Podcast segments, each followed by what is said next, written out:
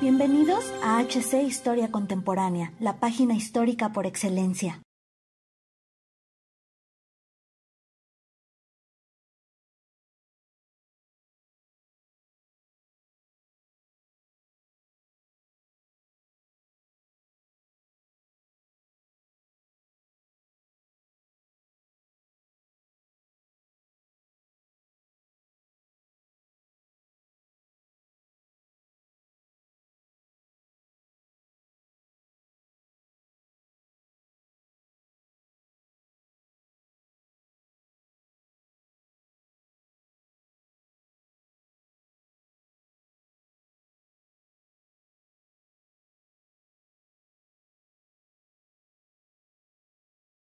Bienvenidos historiadores a otra entrega más de su sección favorita, Historia Velorum, donde exploraremos la Operación Pedestal, una de las maniobras militares más arriesgadas de los aliados para llevar provisiones a la asediada Malta y que tuvo resultados muy peculiares. Así que sin nada más que añadir, comencemos. El asedio de Malta inició en el año de 1940 con la intención de capturar esta importante isla para poder llevar suministros al norte de África y alimentar la maquinaria de guerra del eje. La Regia Aeronáutica, la Luftwaffe, la Kriegsmarine y la Regia Marina condujeron diversas operaciones militares con distintos grados de éxito para someter a la población de la isla y capturarla. Pero la situación durante este tiempo puso en serios aprietos tanto los habitantes de la colonia británica como el ejército anglosajón. Churchill sabía que esta isla era un portaaviones que no se hundiría nunca y su posesión era vital, así que se hicieron constantes operaciones para aprovisionarla y una de las más importantes fue la Operación Pedestal de agosto de 1942. Su planeación inició en junio de ese año, debido a que era necesario mantener alimentados y con suficiente combustible a los defensores de la isla, el 29 de julio se aprobó el plan de ataque para esta ambiciosa operación. El almirante Seafred organizó una fuerza con dos acorazados, el Nelson y el Rodney, 72 naves en tres portaaviones, los Victorious, Indomitable e Eagle, 7 cruceros y 26 destructores, además de 7 submarinos que escoltaron a 14 barcos mercantes, siendo el más importante el Ohio, un barco petrolero estadounidense de 12.000 toneladas arrendado a los británicos, los cuales pusieron a la tripulación para poder manejarlo. Los portaaviones fueron equipados con los Sea Hurricane, que eran la variante marítima del Hawker Hurricane, con la intención de tener aviones con el poder de fuego para contrarrestar a los del enemigo. A su vez, se incorporaron los modelos británicos del Grumman Wildcat, que se llamó Marlet. La escolta se dividió en distintas fuerzas, la X bajo el mando del almirante Seafred, compuesta de uno de los cruceros, con los portaaviones y sus escoltas. La Fuerza Z contuvo a otros de los barcos pesados para reforzar la defensa. Uno de los portaaviones, el veterano Furious de 1918, llamaba Spitfires para apoyar en la batalla venidera. La Fuerza R consistió primordialmente en barcos proveedores, junto con dos petroleros y corbetas para cobertura, acompañados de un remolcador, una patrulla de submarinos cubriría la isla italiana de Pantelaria junto con seis barcos, así como dos más en el norte de Sicilia.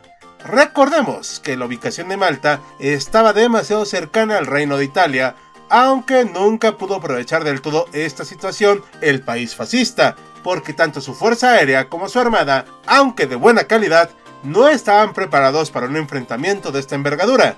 A la par de las fuerzas de operación antes mencionadas, se produjeron otras operaciones, como Velos y Berserk, que ayudaron a despejar el camino para el convoy y preparar el terreno para el enfrentamiento.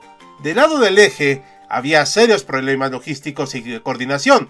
Aunque cooperaban los italianos y los alemanes, la gran parte de marina de los primeros tenía que estar confinada a sus puertos por la falta de combustible, un valioso recurso que acaparaba en gran medida la maquinaria de guerra teutona. La Regia Marina tenía una armada decente, como hemos mencionado, y bastante interesante. Déjenos en sus comentarios si quieren que la analicemos. Pero como ya mencionamos en otro punto, el problema del combustible era algo serio.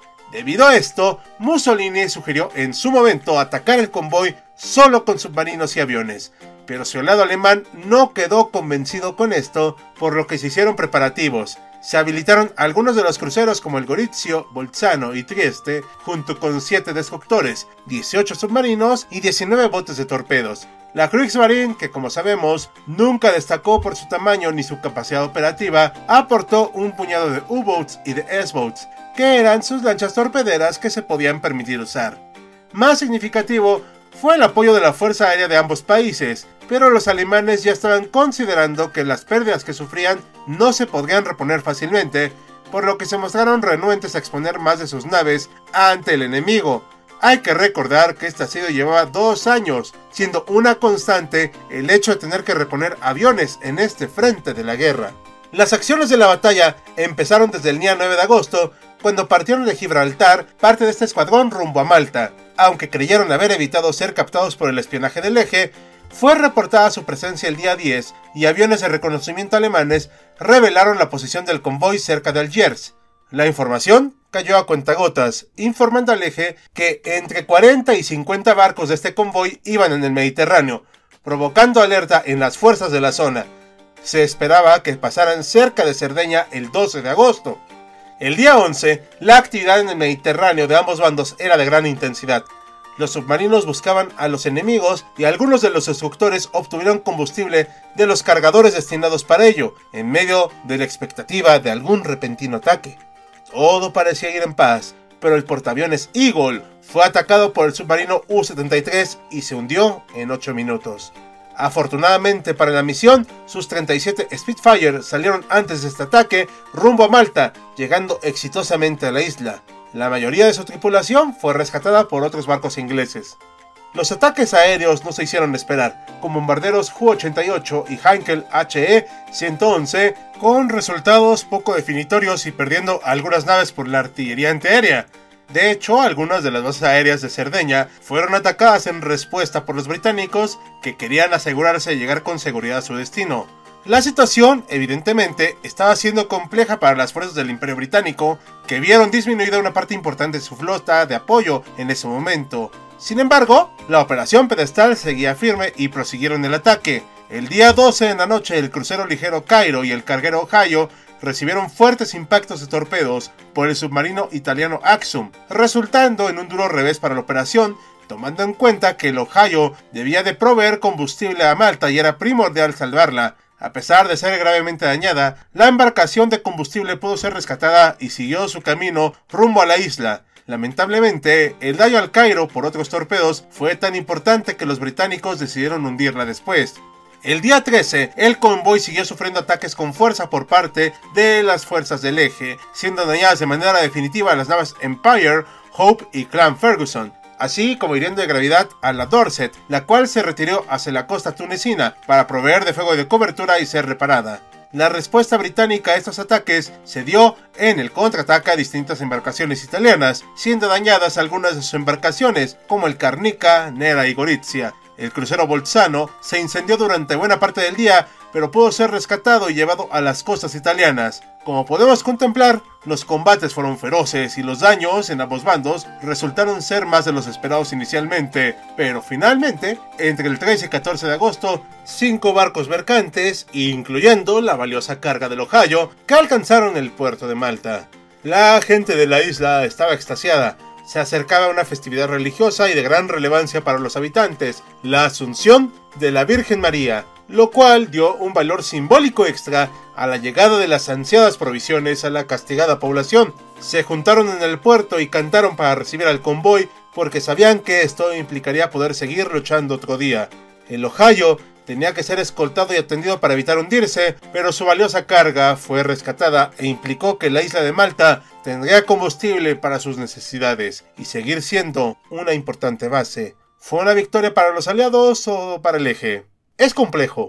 Por principio, las pérdidas materiales de la flota británica fueron importantes y no era algo que buscaban, pero sí esperaban en cierto modo. No obstante, esto podría poner en peligro sus operaciones en el Mediterráneo y su imperio, pero al haber llevado las provisiones suficientes a Malta, la rehabilitaron como una base de gran importancia y que nunca cayó en manos del eje, para servir como punto logístico vital para la campaña del norte de África y el acceso a Egipto. La Kriegsmarine consideró un fracaso no poder impedir la llegada de los recursos a la isla y sabían muy bien que este fiasco implicaba un duro revés, no de manera inmediata, sino en el transcurso de la guerra. Es evidente que la Operación Pedestal no fue el punto definitorio del conflicto, pero sí resultó en una de las victorias que fueron abonando el éxito aliado a través de los años. Y la Regia Marina, simple y sencillamente, no tenía manera de seguir combatiendo con efectividad y resultó en una bella y potente armada encerrada en sus puertos, incapaz de tener un peso relevante en el conflicto y siendo una víctima más de la poca pericia y efectividad de sus mandos. Así que les preguntamos, historiadores, ¿fue adecuada la estrategia aliada? ¿Era tan ineficaz Italia como creemos? ¿Pudo hacer algo más Alemania?